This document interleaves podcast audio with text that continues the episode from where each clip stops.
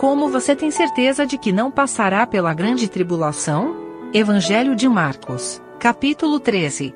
Comentário de Mário Persona. Quando os judeus pediram juízo, porque eles falaram: caia o seu sangue sobre nós e sobre os nossos filhos. Uh, Deus, evidentemente, anotou isso, deixou, deixou reservado isso que eles pediram. Eles foram responsáveis por rejeitar o Messias e por condenar o Messias. Então, quando vier, ao longo desses dois mil anos, os judeus sofreram bastante. E é difícil você encontrar um povo tão perseguido, tão odiado na terra. Eles dão muitos motivos também para esse ódio, não é? Pelo, pela maneira deles se comportarem também. Eles têm fugido de um país para o outro, têm sido atacados, têm sido mortos. Mas ainda está para chegar o momento em que eles vão receber a paga uh, pelo, pelo que fizeram para o Senhor na, na cruz, na crucificação, na condenação do Senhor. Eles vão passar pela grande tribulação.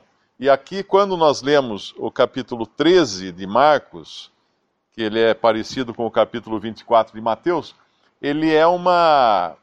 O Senhor usa os discípulos aqui como protótipos, vamos chamar assim, uh, dos judeus que estarão passando por esse, por esse momento de aflição na terra mas ele fala aqui para os seus discípulos no caráter do remanescente de judeus que se converterá depois do arrebatamento da igreja, porque a igreja aqui era um mistério ainda, não, não tinha ainda aparecido né, nesse ministério do Senhor aqui. E aí ele dá todos os detalhes do que vai acontecer. Muitos cristãos hoje ficam aflitos, querendo saber uh, se vão passar pela grande tribulação, querendo saber se o anticristo já está na terra. Hoje eu recebi um e-mail de um perguntando em que trombeta do Apocalipse nós estamos. Então a, a, a confusão hoje é muito grande.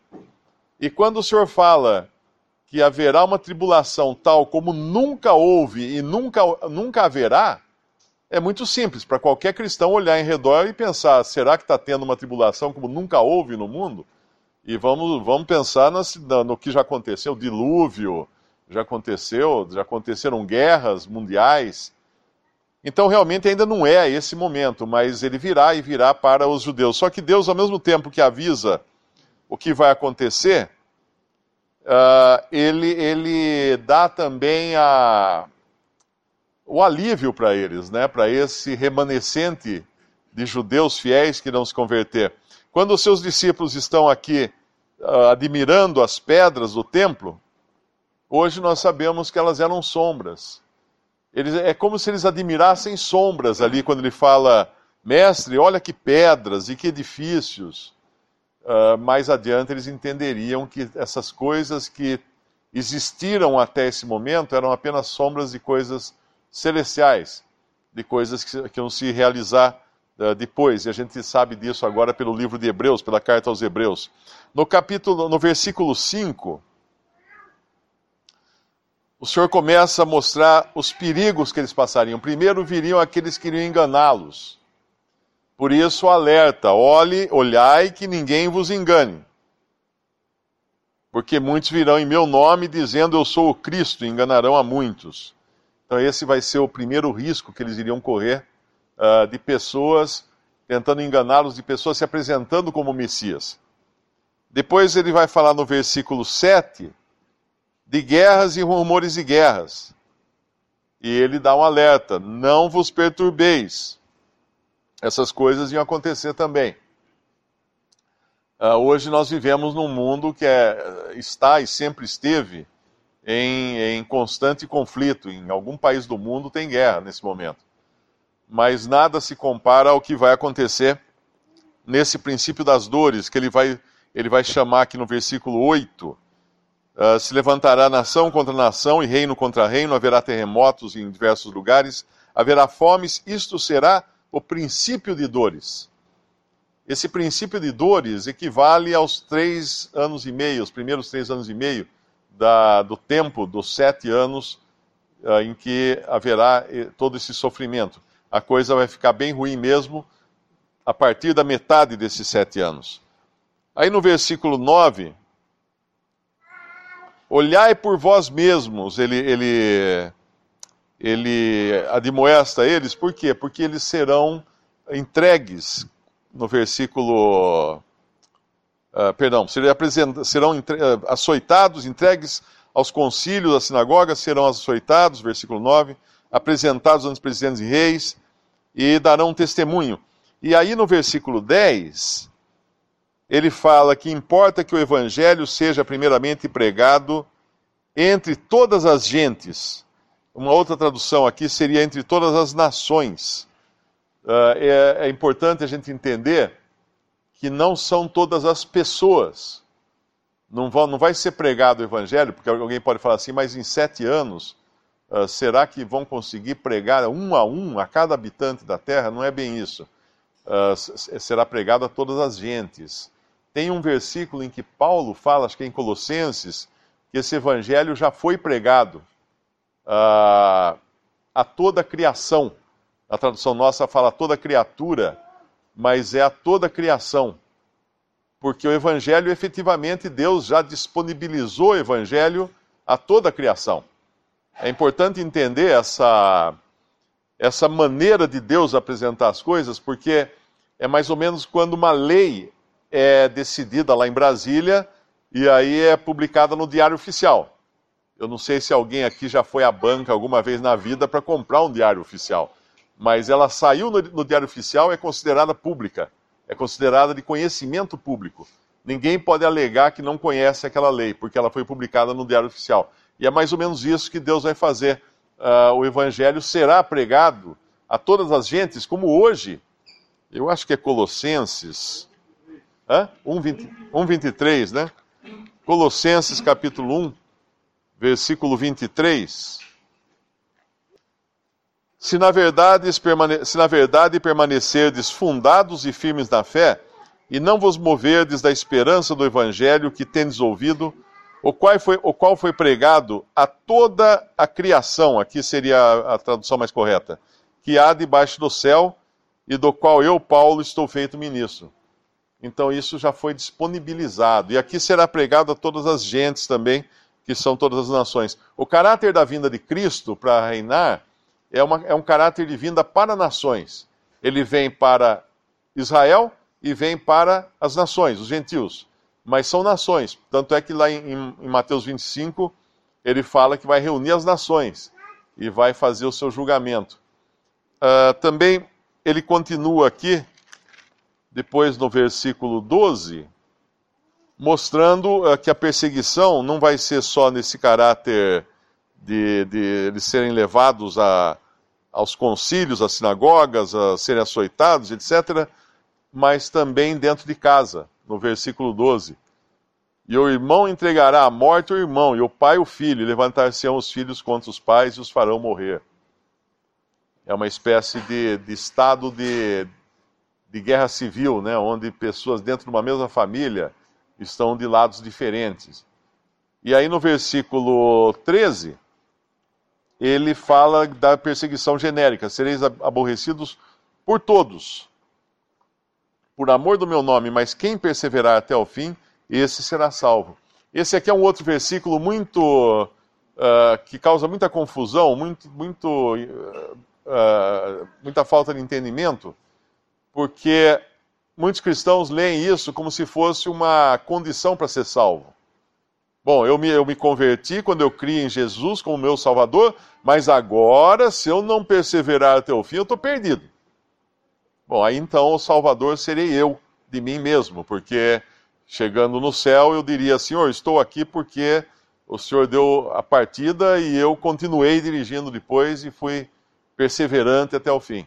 Aí eu seria um co-salvador, eu seria um coadjuvante na minha salvação, o que é, obviamente é falso, porque a salvação é inteiramente de Deus, e inteiramente por graça e uma obra uh, de Cristo, e não nossa. Então esse perseverar até o fim será salvo, por quê? Porque ele não vai morrer.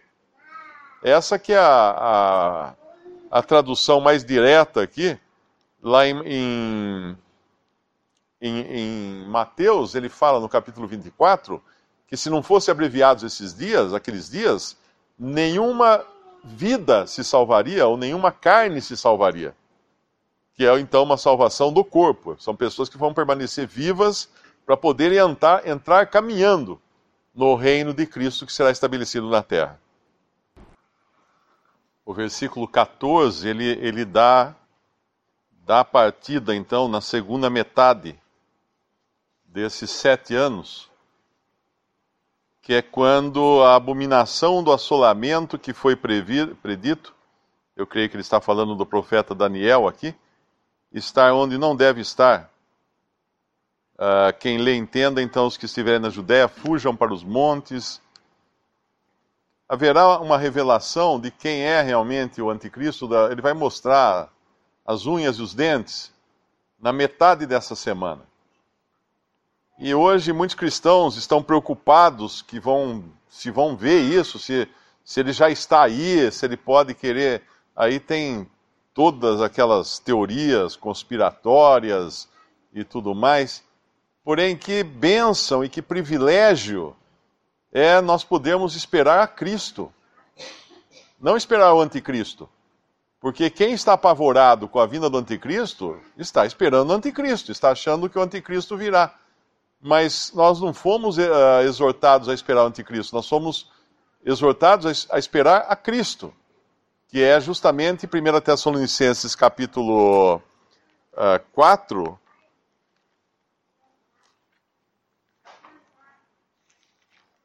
Essa é a nossa porção como crentes em Cristo. 1 Tessalonicenses capítulo 4, versículo, versículo 13. Eles estavam aqui aflitos porque alguns tinham morrido e o Senhor não tinha voltado ainda. E Paulo então vai, vai explicar aos Tessalonicenses no versículo 13: Não quero, porém, irmãos, que sejais ignorantes acerca dos que já dormem. O verbo dormir é usado para o crente que morre e esse dorme não é que o crente, quando morre, fica dormindo. Não é isso. É o corpo dele fica dormindo na terra, porque uh, não se mexe mais. Mas ele está em espírito com o Senhor, já no, no, na presença do Senhor, como o Senhor prometeu até para aquele malfeitor na cruz. Então, não quer que sejais ignorantes acerca dos que já dormem, para que não vos entristeçais como os demais que não têm esperança. Porque se cremos que Jesus morreu e ressuscitou, assim também aos que em Jesus dormem, Deus os tornará a trazer com ele. Dizemos-vos, pois, isto pela palavra do Senhor, que nós, os que ficarmos vivos para a vinda do Senhor, não precederemos os que dormem. Isso aqui também é um consolo muito grande, nós ouvimos Paulo, o apóstolo, há dois mil anos, dizer: Nós, os que ficarmos vivos. Porque ele já esperava a vinda do Senhor para buscá-los naqueles dias. Obviamente, mais adiante, o Senhor revela a ele que ele vai, que ele vai ser morto, como também revelou a Pedro, não é? Então ele saberia que seria passaria pela morte. Mas aqui ele ainda esperava uh, o Senhor vir no arrebatamento da igreja que ele vai descrever em, segui uh, em seguida. Uh, dizemos, pois, no versículo 16: Porque o mesmo Senhor descerá do céu com alarido, com voz de arcanjo e com a trombeta de Deus, que não é nenhuma trombeta de Apocalipse, diga-se de passagem, que é outra, outro versículo que muita gente quer saber se essa é a última, é a primeira trombeta. Não é uma trombeta de Apocalipse, isso aqui. É a trombeta de Deus, uh, e que essa trombeta anuncia o fim dessa dispensação. E os que morreram em Cristo ressuscitarão primeiro, depois nós, os que ficarmos vivos, seremos arrebatados juntamente com eles nas nuvens, a encontrar o Senhor onde? com os pés sobre os, o Monte das Oliveiras, como ele prometeu aos discípulos que desceria lá, em, uh, lá no Antigo Testamento, eu não sei se é Zacarias ou Malaquias, que ele prometeu que vai descer e colocar os seus pés sobre o Monte das Oliveiras? Não, porque isso será na sua vinda para reinar. Aqui nós vamos encontrá-lo nos ares, no meio do caminho. Não é na terra que nós encontraremos o Senhor, nos ares. É o um encontro uh, entre nuvens nos ares. E seremos depois uh, no versículo, no final do versículo, assim estaremos sempre ou para sempre com o Senhor. Mas e aí como fica então 2 Tessalonicenses capítulo 2, que é justamente uma aflição muito grande de muitos cristãos dizendo que aqui está falando que vai aparecer o anticristo, antes de, de, de nós sermos arrebatados. Porque aqui no versículo 1 do capítulo 2 de 2 Tessalonicenses diz: Irmãos, rogamos-vos pela vinda de nosso Senhor Jesus Cristo e pela nossa reunião com Ele, que não vos movais facilmente de vosso entendimento, nem vos perturbeis, quer por eh, espírito, quer por palavra, quer por epístola, como, como de nós, como se o dia de Cristo estivesse já perto.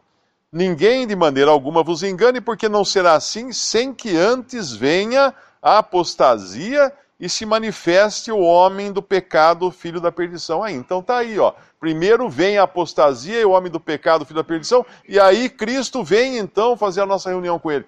Também não é isso. Porque ele está falando de duas coisas aqui. O versículo 1 rogamos-vos pela vinda de nosso Senhor Jesus Cristo e nossa reunião com Ele. Ah, isso é o nosso bendito encontro com o Senhor. E aí ele vai falar do dia de Cristo. Esse dia de Cristo é realmente quando o Senhor vem com tudo isso que nós estamos lendo no, no capítulo 14 de Mar, capítulo 13 de Marcos, uh, porque isso acontecerá, esse dia de Cristo, depois de manifestar o homem da perdição que ele se manifesta no nosso capítulo 13 de Marcos, versículo 14. Aquele versículo que eu mencionei de salvação é no nosso capítulo 13 de Marcos, uh, o versículo 20. E se o Senhor não abreviasse aqueles dias, nenhuma carne se salvaria. Mas por causa dos escolhidos que escolheu, abreviou aqueles dias. Então, quando nós lemos o versículo 13 em conjunto com o 20, tudo fica muito claro. Uh, quem perseverar até o fim será salvo. Porque se o Senhor não abreviasse aqueles dias, nenhuma carne se salvaria. Uh, qualquer crente no Senhor Jesus Cristo de sã consciência não está esperando pela salvação desta sua carne aqui, desse seu corpo, uh, que é um corpo arruinado pelo pecado. Porque as pessoas que entrarão no milênio, e essa é outra coisa importante, Muita gente pensa que as pessoas que vão habitar no reino de Cristo serão pessoas transformadas, pessoas ressuscitadas. Não. O reino de mil anos na terra, as pessoas vão entrar como, como, como que diz, com a roupa do corpo. Elas estarão num momento ali na terra, com aquele sofrimento todo, aqueles juízos todos. Aqueles que perseveraram até o fim estarão vivos, não terão morrido. Muitos terão sido martirizados e estarão as suas, as, as suas almas no céu, rogando por vingança até a Deus, nós estamos lendo isso em Apocalipse, mas os que estiverem vivos na terra entrarão caminhando no reino. Eles não. não acontecerá nada com o corpo deles. Se bem que durante os mil anos, uh, obviamente, não terão mais a tentação exterior vinda de Satanás, e terá também cura para todas as doenças, uh, saúde perfeita, tudo aquilo que o Senhor fez na terra quando esteve aqui, quando via uma multidão e ele curava a todos, ele, ele fazia o cego enxergar, o coxo andar, o mudo falar. Uh, é, aquilo era a amostra do que será o milênio, do que será o reino. Quando as coisas serão perfeitas, tudo vai ser uma vida maravilhosa aqui na terra, porém, sabendo que a cada juízo haverá amanhã, como, a, perdão, a cada manhã haverá juízo como fala no Salmo, eu não me lembro o Salmo agora qual é, mas a cada manhã haverá juízo. Então, uma pessoa que pecar, ela será morta. Não vai, é, é um reino de justiça. Hoje muita gente fala assim: ah, nós queremos justiça, queremos justiça, mas a pessoa não sabe o que é viver numa terra com um reino de justiça. Porque se pecar, morre. Isso é justiça. Seria uma justiça sem meio termo, sem jeitinho, sem corrupção, seria justiça mesmo. E vai ser assim no milênio. E obviamente vai ser, não, não vai ser uma, uma, um tempo de opressão, né?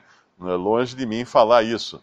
Mas vai ser um tempo em que pessoas estarão vivendo aqui na Terra, vão existir casas, vão existir plantações, as pessoas vão plantar comida, vão, vão colher, vão, vão viajar, as pessoas virão da, da China para adorar em Jerusalém, vai a, vão andar de um lado para o outro, vai, vai, vai ser uma terra funcionando com, com nações, inclusive vão existir nações, vão existir países, como existia no tempo, digamos, de Salomão.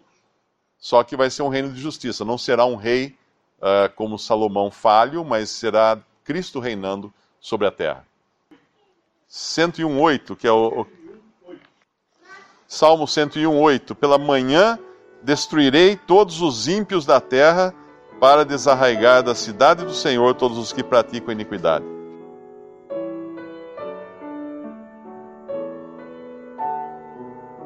Visite respondi.com.br. Visite também 3minutos.net.